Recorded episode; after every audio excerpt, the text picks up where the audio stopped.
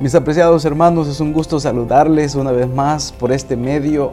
Gracias al Señor por su gran misericordia. Esta mañana el Señor nos permite una vez más meditar en su palabra. Cuando iniciamos el día meditando en su palabra, mis hermanos, es la base para enfrentar las demás cosas y creemos que el Señor tiene el control de nuestras vidas. Por eso les invito antes de iniciar con esta reflexión a que inclinemos nuestros rostros, vamos a orar. Querido Padre, gracias Señor, gracias porque nos concedes la oportunidad de estar una vez más, Señor, de pie. Gracias porque nos permites comenzar e iniciar con las actividades en este día, Señor. Ayúdanos para entender tu voluntad, ayúdanos para escuchar tu voz, ayúdanos para sobre todo, Señor, hacer lo mejor para exaltar tu nombre. Perdona nuestras faltas, dirígenos y ayúdanos para hacer tu voluntad hoy y siempre. Gracias por tu palabra, Señor, que reafirma nuestra fe. Dirígenos al abrir tu palabra en esta mañana. En el nombre de Jesús, nuestro Salvador. Amén. Les invito a buscar, mis hermanos, en el libro de Primera de Juan, capítulo 1, y dice la palabra de Dios en los primeros versículos, lo que era desde el principio, lo que hemos oído, lo que hemos visto con nuestros ojos, lo que hemos contemplado y palparon nuestras manos tocante al verbo de vida, porque la vida fue manifestada y la hemos visto y testificamos y os anunciamos la vida eterna, la cual estaba con el Padre y se nos manifestó lo que hemos visto y oído, eso os anunciamos, para que también vosotros tengáis comunión con nosotros y nuestra comunión verdaderamente es con el Padre y con su Hijo Jesucristo.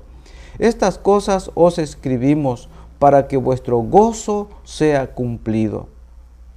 Este es el mensaje que hemos oído de Él y os anunciamos. Dios es luz y no hay ningunas tinieblas en él. Si decimos que tenemos comunión con Él y andamos en tinieblas, mentimos y no practicamos la verdad. Pero si andamos en luz, como Él está en luz, tenemos comunión unos con otros y la sangre de Jesucristo su Hijo nos limpia de todo pecado. Mis amados hermanos, es un precioso capítulo el libro de Primera de Juan Juan, mis hermanos, era un discípulo de Cristo.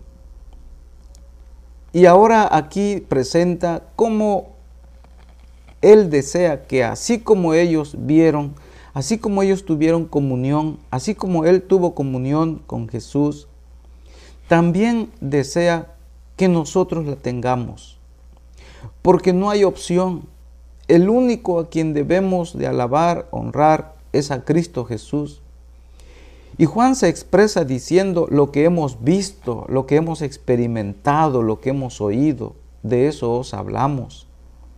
Juan dice es que Él es la luz. Mis hermanos, cuando nosotros vemos en el principio, la luz era una de las cosas que el Señor hizo en este mundo. Y es que Jesús es luz. Nuestro Señor Jesús es la luz del mundo.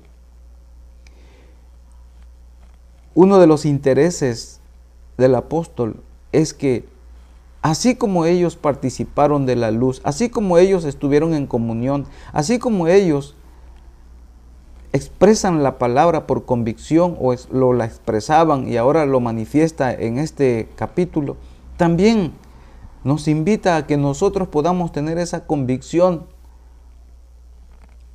porque no hay opción él es el único quien nos puede ayudar, nos puede perdonar y en Él se disipan las tinieblas. El apóstol, mis hermanos, desea en este caso que todos participemos de las bendiciones espirituales, de esas bendiciones que Él participó, que Él disfrutó mediante un conocimiento del Padre y del Hijo. Así también nosotros podamos contemplar a Cristo, para que nosotros también estemos en comunión es uno de los principales propósitos de la epístola. La palabra comunión hace resonar una de las notas claves de este capítulo, mis hermanos. Es que el que verdaderamente conoce a Cristo siempre desea que otros conozcan, conozcan de Dios. El que conoce a Cristo siempre deseará que otros compartan ese bendito compañerismo, esa comunión. Porque no puedes callar, no puedes dejar de hablar si tú has encontrado al Señor. Si tú has encontrado al Señor, has experimentado a Cristo, has experimentado la luz, tienes esa comunión, entonces tú tendrás el deseo de que otros compartan ese bendito compañerismo. Dice el escrito del Camino a Cristo, página 77, tan pronto como viene uno a Cristo, nace en el corazón un vivo deseo de hacer conocer a otros cuán precioso amigo ha encontrado en Jesús. El que conoce a Cristo no se queda callado.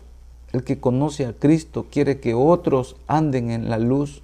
El que conoce a Cristo desea que otros se salven. El que conoce a Cristo nace en el corazón, en esa persona que conoce a Cristo, un vivo deseo de hacer conocer a otros cuán precioso amigo ha encontrado en, en Jesús.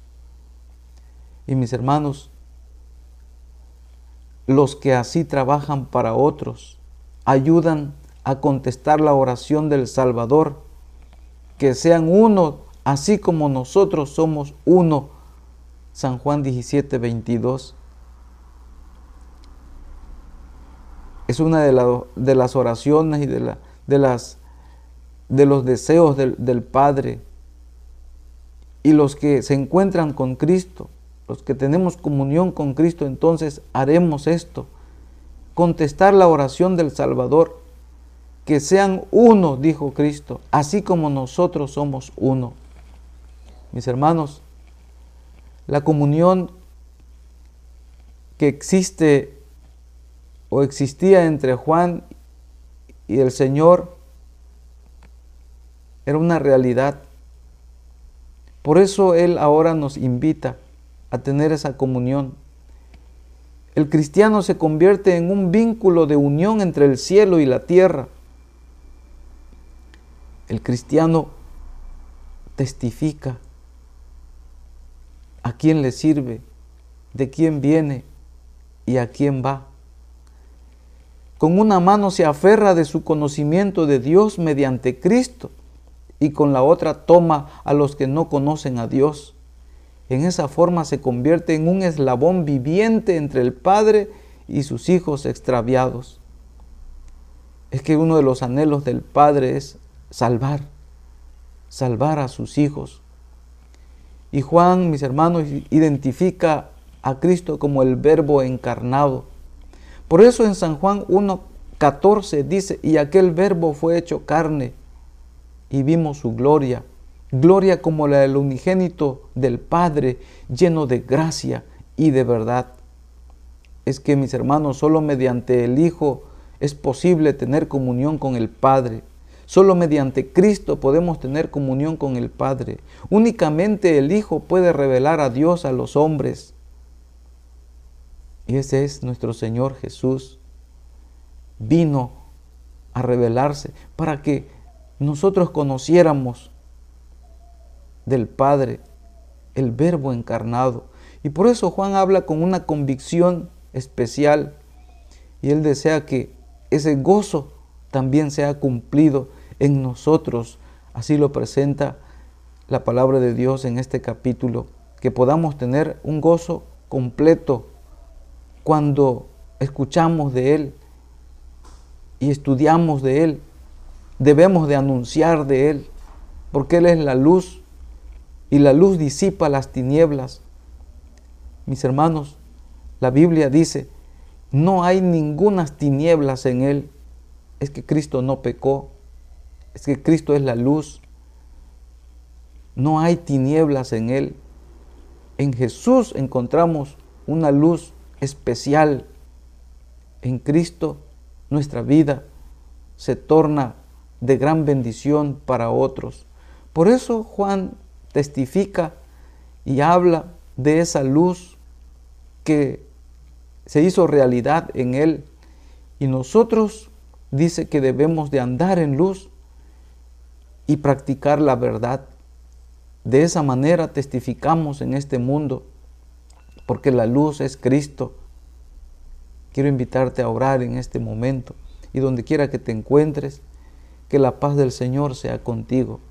Y si no, no te has entregado a Cristo, hazlo hoy, antes que sea demasiado tarde.